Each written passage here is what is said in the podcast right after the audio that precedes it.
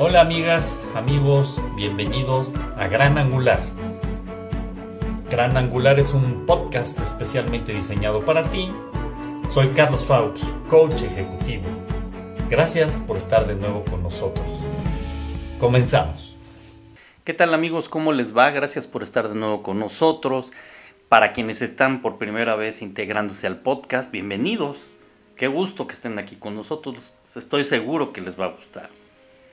Hemos estado presentando eh, durante estas 130 cápsulas distintas temáticas como temas culturales, música, poesía, canto, etcétera, etcétera, como también algunas experiencias de vida, experiencias que dan vida, bellísimas como trabajos emocionales, etcétera, etcétera. Y bueno, antes de entrar al tema del día de hoy, quisiera yo leerles un, un pequeño texto de Henry David Thoreau que dice, hemos de aprender a despertar de nuevo y a mantenernos despiertos, no con artilugios mecánicos, sino con la infinita esperanza de la aurora, que no nos abandona nunca, ni siquiera cuando estamos más profundamente dormidos. Estoy leyendo un libro que se llama Vivir con el Corazón de Wayne Mueller, que son las ventajas espirituales de haber conocido el sufrimiento en la infancia. El día de hoy nos acompaña en esta cápsula Juan Humberto Vital. Juan Humberto, además de ser un gran amigo, nos expone un tema para reflexión sobre los hijos pequeños que tienen padres mayores. Un tema importante y que vale la pena reflexionar. Así es que, Juan Humberto, muchas gracias por estar participando, gracias por esta eh, reflexión, sin duda va a ser una reflexión importantísima. Y bueno, adelante, todo tuyo, bienvenido.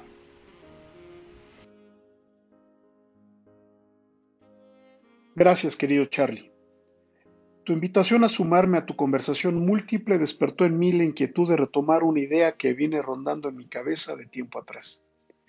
Y es que cuando tenía alrededor de 5, 6, 7 años, acompañaba a mi papá los domingos muy temprano a su negocio en la Merced, en el centro histórico de la Ciudad de México, y en la radio del carro escuchaba un programa, Carta a mi hijo. A la distancia, recuerdo que con una voz cálida, cercana y entonada, el locutor leía los consejos y reflexiones que el autor, creo que era un médico, daba a su hijo para ser una buena persona. Cincuenta años después, soy modelo 62 para que hagan sus cuentas, Irrumpe en mi cabeza la necesidad de transmitir a mi hijo de siete años y a mi hija de tres algunas pistas para que puedan correr en esta vida, para entender lo que pasa o lo que creo que podría suceder. Contarles, a partir de mi experiencia, lo que a futuro enfrentarán. Un ejercicio de imaginación con base en lo que mi propia vida y la de quienes están a mi alrededor permite vislumbrar. Una orientación, si es que es posible hacerlo, a partir de mi cada vez más escaso conocimiento de la realidad, a pesar de la gran cantidad de información que ya almaceno. Es el caso de la idea de la muerte. Mi primer recuerdo es de cuando yo tenía cinco años. Mi abuelo, mi papá Chinto, murió y vi a mi papá llorar. Estaba jugando en el patio con mis hermanos cuando llegó mi papá a buscar un abrazo de sus hijos. Solo acerté a preguntarle, ¿ya se fue al cielo? ¿Quién se lo llevó? San Judas, respondió, y quedé conforme. En el caso de Elías, mi hijo mayor, su encuentro con la muerte fue a los cuatro años. Su Sidi, como los palestinos nombran a los abuelos, falleció y, a diferencia mía y de mis hermanos, fue testigo de casi todo el proceso de despedida. Un año después, a sus cinco, su tío y padrino también murió tras una agonía de alrededor de un año y que experimentó de cerca, pues era su padrino, su sobrino más cercano y su consentido. De hecho, recordaba muy bien lo que era una capilla fúnebre, pues reconoció el lugar al que acudía. Y este año, el de la pandemia y la suma constante de fallecidos, con su aparente normalización del concepto de la muerte, se sumó Candy, la bisabuela de mis hijos. Novedad para Lucía, a sus tres años, mientras que para Elías una más a su cuenta personal. Como padre mayor y de primera vuelta, me parece que la experiencia de la muerte de los cercanos será, valga la redundancia, muy cercana a mis hijos.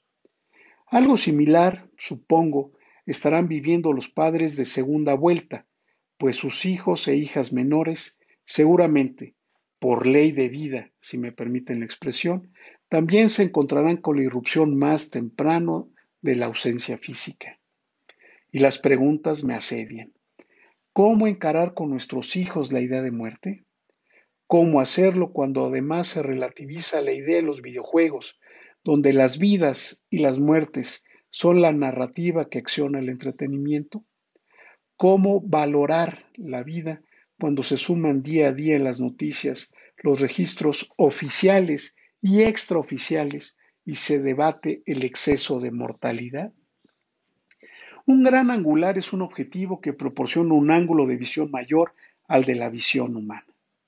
Y considero ese ángulo solo se puede lograr mediante el diálogo múltiple, la conversación como realidad aumentada, que nos permite un espacio como el que Charlie nos proporciona. Por eso no puedo concluir mi participación, terminar esta carta a mis hijos hasta ver qué opinan. Quedo atento. Lo dejo aquí. Gracias. Muchas gracias, Juan Humberto. Sin duda, un tema importante para quienes son padres mayores de hijos pequeños.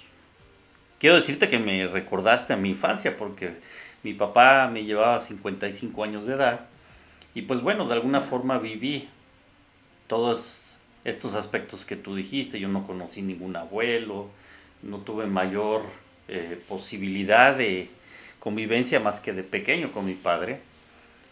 Sin embargo, soy de las personas que pienso que pues la muerte es parte de la vida y la muerte también es vida, de acuerdo a cómo podamos nosotros reaccionar ante ella. Aprovechar esos conocimientos, esa experiencia, ese amor, ese cariño que nos dejan nuestros padres y que nos ayudan a que nuestra vida pues, tenga una mejor forma de vivirse, un mejor sentido. Ese es mi punto de vista. Sin embargo, cuando Humberto nos provoca que tengamos una reflexión, yo los invito a sumarse a esta reflexión. Me encantaría y seguramente a todos eh, conocer un poco más lo que ustedes piensan acerca de esto. Así es que les pido, si tienen ya forma de comunicarse conmigo, háganlo. Si no, a través del correo electrónico carlosfoulques con k arroba gmail.com o bien a través de granangularpodcast arroba outlook.com.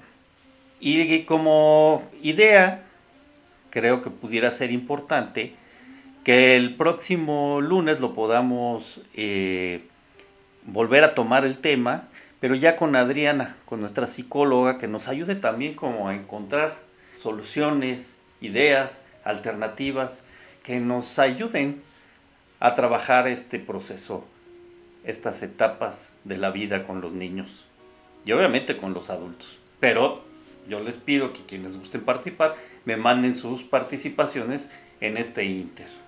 Se los voy a agradecer mucho. Juan Humberto, muchas gracias por tu participación, verdaderamente me encantó. Es tal vez el mayor reto que me llegan de las participaciones de todos en el sentido de que es explorar un tema totalmente distinto a lo que hemos estado platicando y trabajando. Así es que muchas gracias de nuevo, gracias a ustedes, eh, los espero el día de mañana y recuerden, seamos agradecidos. Que les vaya muy bien.